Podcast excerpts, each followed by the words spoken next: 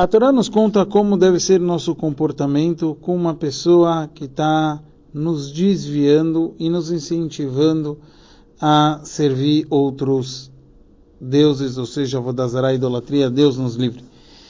E aqui ele fala, se você for incitado em segredo pelo seu irmão, ou o filho de sua mãe, quer dizer, o seu irmão por parte de mãe, seu filho ou sua filha, sua esposa, que é como você, e seu amigo, que é tanto quanto você mesmo, e lhe disser para servir outros deuses. E aqui o Rebbe questiona o porquê não consta a sua mãe e a sua irmã.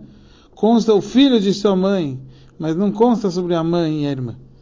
E o Rebbe fala de uma forma simples, que aqui a gente encontra como a linguagem de Berakatuv Beové, o versículo fala sobre as coisas mais presentes. Aqui a gente está falando de alguém que já é casado, já é mais velho, já tem filhos.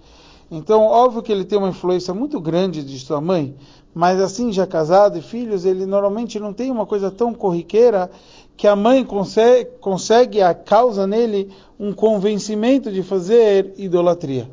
Então a gente está falando de pessoas que ele acaba lidando no dia a dia mais e que tem um poder ou intelectual ou emocional, mas também mais corriqueiro, que eles se encontram mais junto a dele. Aqui também o Rebbe nos traz um ensinamento profundo sobre o conceito espiritual, que nós temos todos esses níveis espirituais. A gente sabe, o pai é chamado aqui Chokhmah, a sabedoria, o nível mais elevado. E todos esses níveis que a gente está falando são níveis intelectuais e, e, etc. Todos eles a gente tem que saber que a gente tem que estar submisso para a vontade de Hashem.